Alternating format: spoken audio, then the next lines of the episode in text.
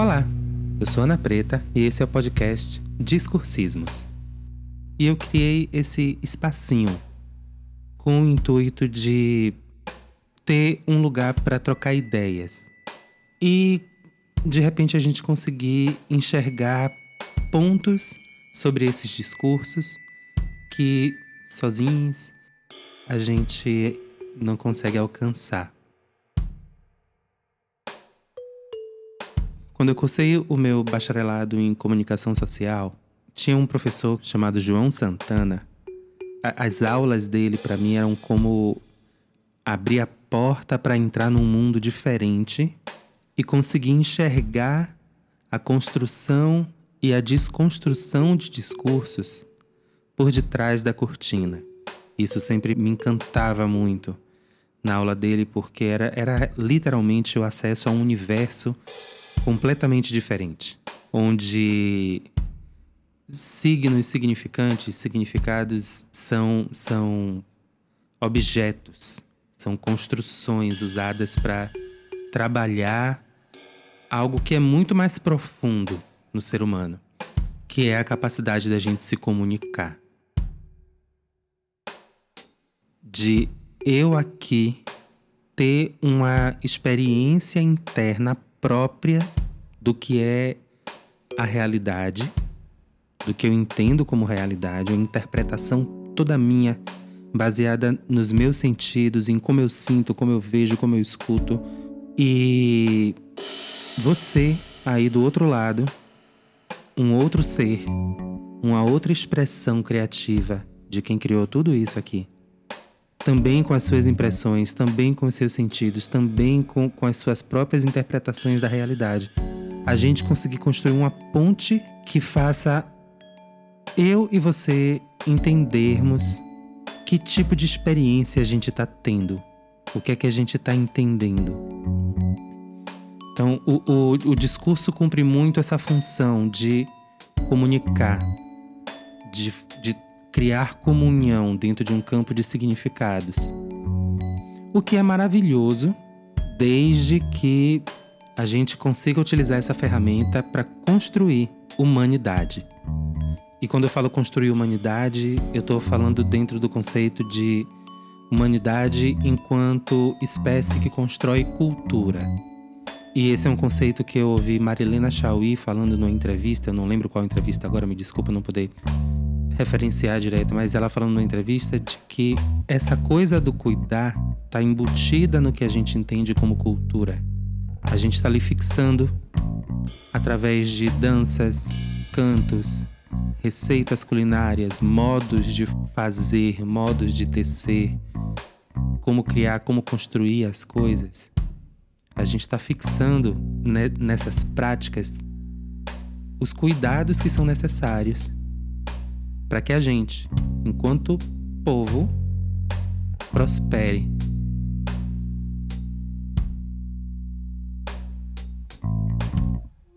Para que a gente caminhe rumo ao futuro e que esse futuro seja melhor.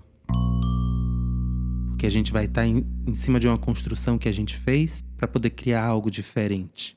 E oferecer isso que a gente cria de diferente como uma moeda de troca nas relações com outros povos que também estão lá atravessando seus processos de se tornar quem são, de fazer suas próprias construções, com esse intuito de trocar, de dizer: olha, isso aqui eu faço é incrível, isso aí que você faz é incrível, eu quero um pouco disso, toma um pouco disso aqui meu e, e vamos prosperar, sabe? Vamos, vamos, vamos nos dar acesso a diferentes experiências do que é a realidade.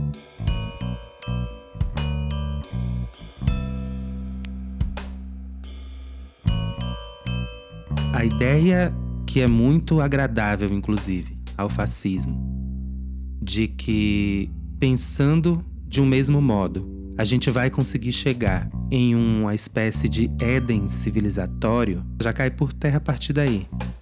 Porque esse crescimento a partir dessa troca de culturas só é possível se houver a diferença. Só é possível se houver, inclusive, corpos que experienciam a realidade de um jeito diferente daquele que é considerado o padrão.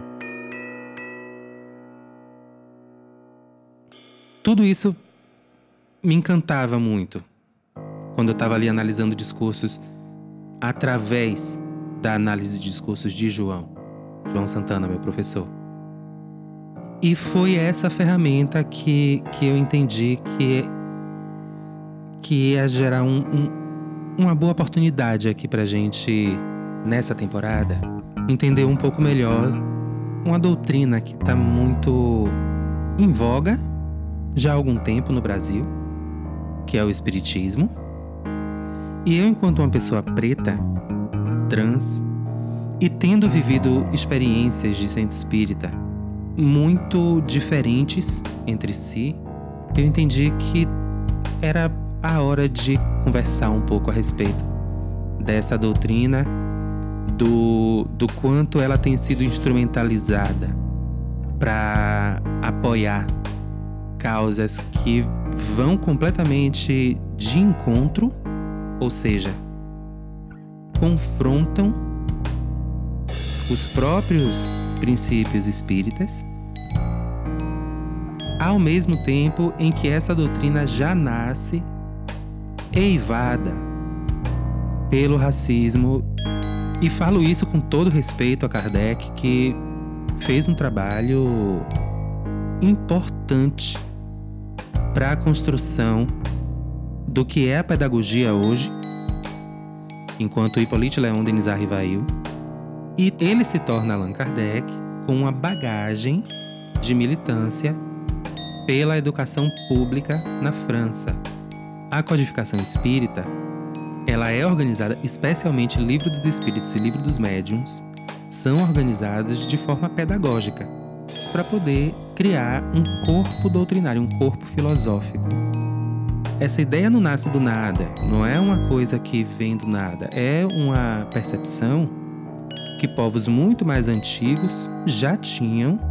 Veja como, como o Espiritismo está jogando com, com, com elementos de religiões e cosmogonias antigas, só que higienizando-os. Daí é que vem a ideia de que o Espiritismo toca em todos os ramos do conhecimento e realmente toca. O Espiritismo realmente toca em todos os ramos do conhecimento.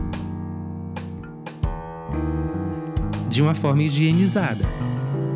E esse é o problema da doutrina espírita.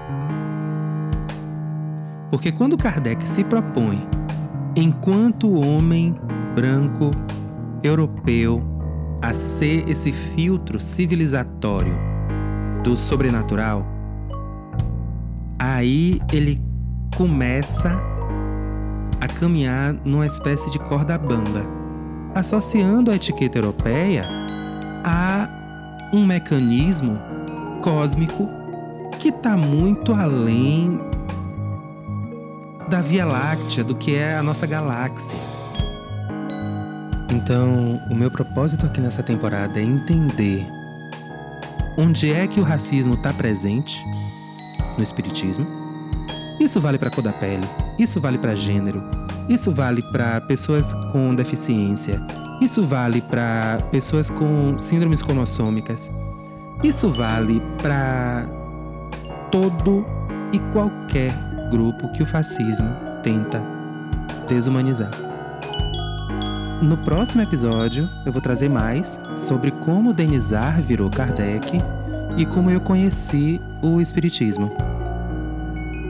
Esse é um projeto profissional e você pode apoiar acessando apoia-se.com barra discursismos ou então clicando no link que vai estar aqui na descrição do episódio. Gratidão pela sua companhia até aqui. Até semana que vem.